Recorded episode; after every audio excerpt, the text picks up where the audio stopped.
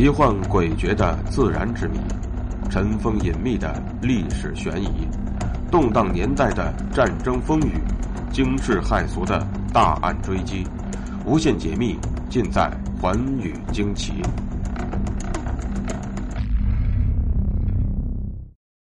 大家好，欢迎收听《寰宇惊奇》，我是东方。是目前导致人类死亡的最大的杀手之一。当然。随着目前医学技术的发达呢，对于肿瘤的治疗方法呢也越来越多了。但是，如果是脊柱上长了肿瘤，那将是怎样的一种局面呢？美国有一位叫做布兰登·考诺的人，就曾经面临过同样的考验。布兰登·考诺呢，出生的时候脊柱上就长了肿瘤，医生说，不论做什么样的手术，都会有非常大的风险。他的父母也不知如何是好，两年里时刻观察着肿瘤是否会有恶化的迹象。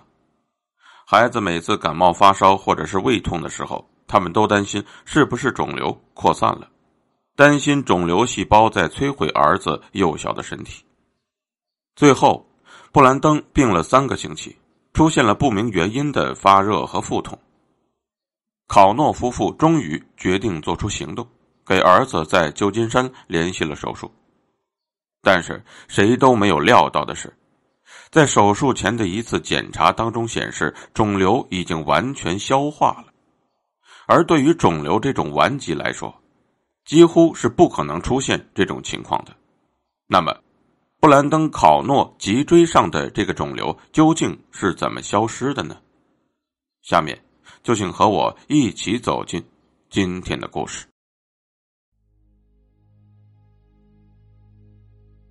布兰登的家在美国佐治亚州的亚特兰大市。克里斯汀怀孕八个月的时候，医生给她做了超声波的检查，第一次发现了拳头那么大的肿瘤。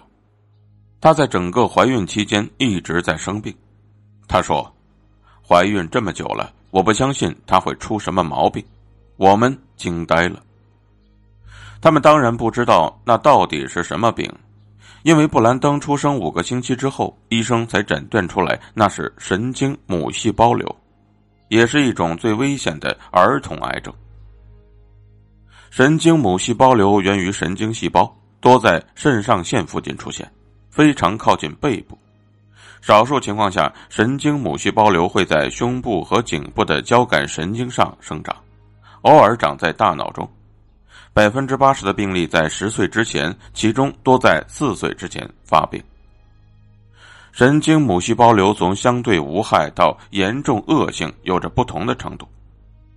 在肿瘤已经蔓延到的器官才被诊断出来的孩子中，只有不到百分之四十的人能够再活两年以上。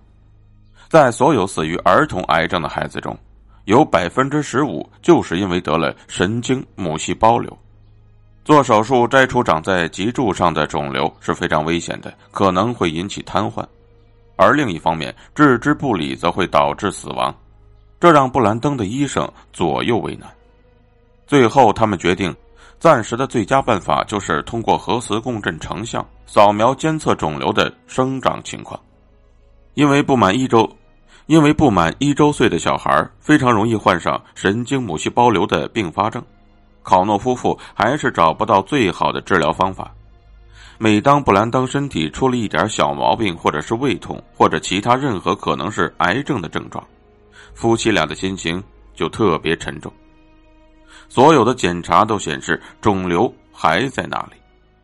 夫妻俩对这种癌症知之甚少，在搜集这方面的信息过程中，他们遇到了神经母细胞瘤专家凯瑟琳·马赛医生。他是旧金山加利福尼亚大学儿童肿瘤系的主任。凯瑟琳转而咨询了他的同事，神经外科的主治医师纳林·格普塔。格普塔对考诺夫妇说：“他们可以摘除肿瘤，而且不会让布兰登瘫痪，但是风险很大。”考诺一家还是犹豫不决。到了两千零三年八月，距离布兰登第二个生日还有几个星期的时候。他们经历了一场恐慌。克里斯汀回忆说：“他浑身发热，开始是三十七点二度，后来烧到了三十九点四度。他在浴盆里站起来，哭了四十五分钟，说：“妈妈，疼疼。”医生认为肿瘤开始全面扩散了。虽然克里斯汀和丈夫麦克知道还存在着风险，但他们决定动手术，所以他们把另一个儿子五岁的罗恩留在了爷爷奶奶身边，然后带着布兰登去了旧金山。在手术计划日期的前两天，布兰登接受了最后一次对脊柱的扫描。那天晚上，医生盯着核磁共振成像仪，不敢相信自己的眼睛。肿瘤消失了，只剩下脂肪组织。克里斯汀说：“格普塔医生问我，先听好消息还是坏消息？我当然想先听好消息了。”他说：“好消息是肿瘤不见了，坏消息就是。”你们来旧金山只是做了一个核磁共振成像，我欣喜若狂。过了十二个小时，他们还在说那是不可能的事，这真是一个奇迹呀！两年之后，医生还是不知道肿瘤忽然消失的原因，但承认他们对神经母细胞瘤知之甚少。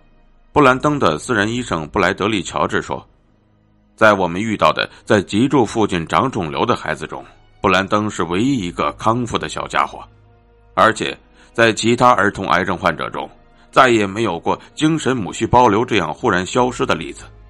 我们被难住了，根本不知道应该如何治疗。马赛医生则说：“如果运气好，布兰登的肿瘤就不会再出现了。”麦克对儿子意外的暂时康复感到了庆幸。他说：“我们不想问为什么，只想接受这个礼物就好。”在短短的两年间，原本患上了神经母细胞瘤的布兰登，从一个癌症患者变成了一个健康的人。这其中究竟经历了什么，仍然是医学界的一个未解之谜。感谢收听今天的节目，更多有趣内容，请关注我的新浪微博“冒牌东方朔”。